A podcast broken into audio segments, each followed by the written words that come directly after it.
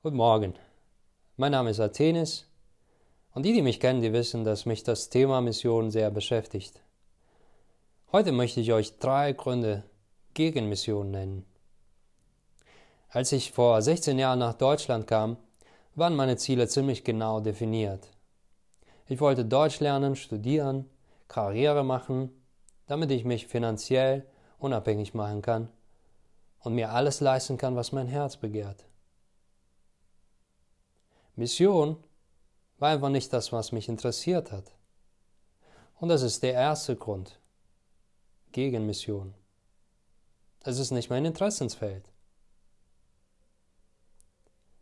Meine Beziehung zu Gott war aber der Grund für diese Einstellung. Ich kam zwar zum Glauben, als ich zwölf oder dreizehn Jahre alt war, aber das war es dann auch. Ich machte keine Schritte mit Jesus. Ich folgte ihm auch nicht so nach, wie ein Jünger es tun würde. Meine Wünsche waren alles, was ich kannte. Meine Wünsche waren im Vordergrund. Und Gott veränderte diese Einstellung erst, als ich verstand, wie sehr Jesus mich liebt. Mich. Und ich wollte alles tun, was Jesus sich wünscht, aus Liebe zu ihm. Ich wollte seinen Willen tun. Denn der Wind und die Wellen, die gehorchen ihm.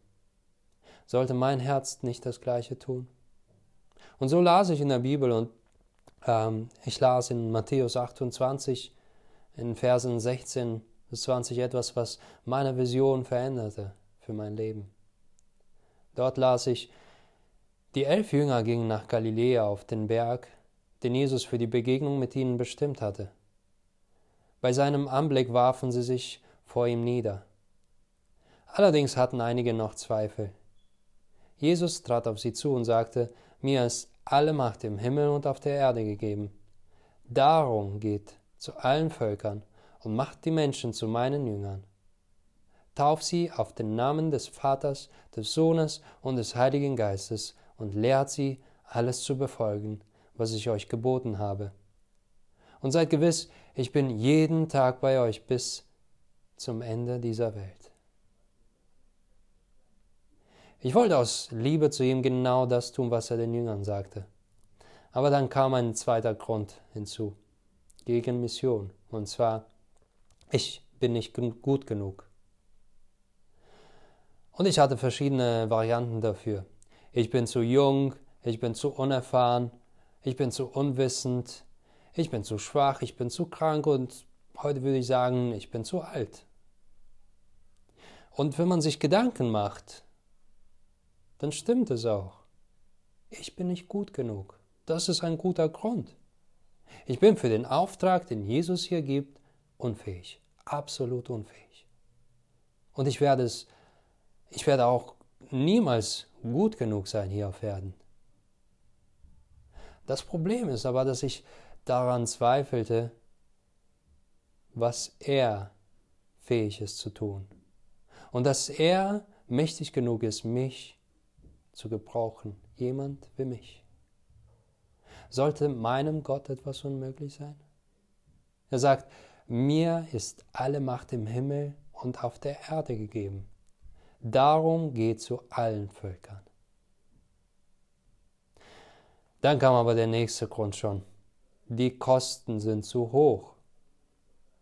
Vor etwa 13 Jahren hörte ich von Menschen in Papua-Neuguinea, die völlig isoliert leben und vom Evangelium noch nie etwas gehört haben.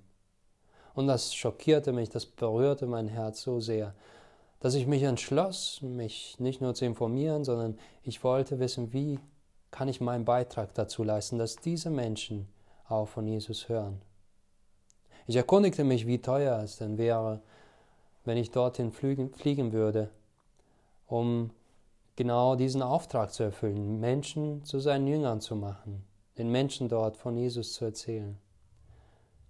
Und als ich erfuhr, wie hoch die Kosten sind, ich schloss mit dem Thema ab. Die Kosten sind einfach viel zu hoch für mich. Und nicht nur finanziell, ich muss da alles aufs Spiel setzen, meine, auf meine Privilegien verzichten, meine Gesundheit, meine Sicherheit aufs Spiel setzen, Und was ist mit meiner Frau? Was ist mit meinen Kindern? Doch was mein Gewissen nicht ähm, ruhig ließ, was mein Gewissen störte, ist, dass Jesus nirgendwo in der Schrift sagt, geht zu den Völkern, wo es euch nichts kostet, sondern er sagt, geht zu allen Völkern. Ich musste beschämt feststellen, Jesus selbst verließ den Himmel. Er lebte ein ungemütliches Leben. Er gab schließlich sein Leben hin am Kreuz aus Liebe zu mir. Und jetzt bin ich frei von der Macht der Sünde und des Todes.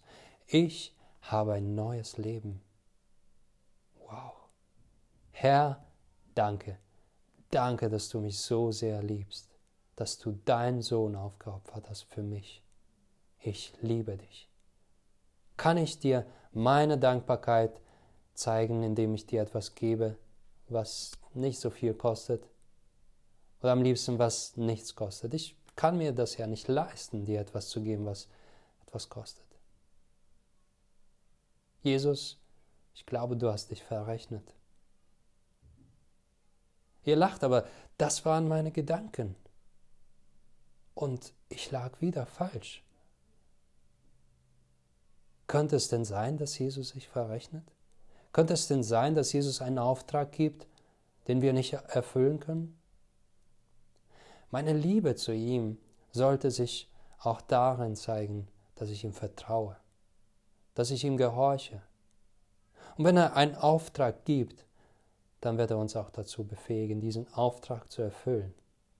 Er tat es mit den ersten Jüngern und ist fähig, dies auch heute mit uns zu tun. Im Grunde gegen Mission gibt es viele und vielleicht könnt ihr noch mehr auflisten.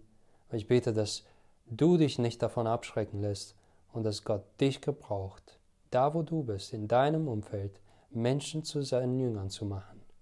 Denn sein Auftrag gilt auch heute für uns, in Köln, in Deutschland und für alle Völker dieser Welt.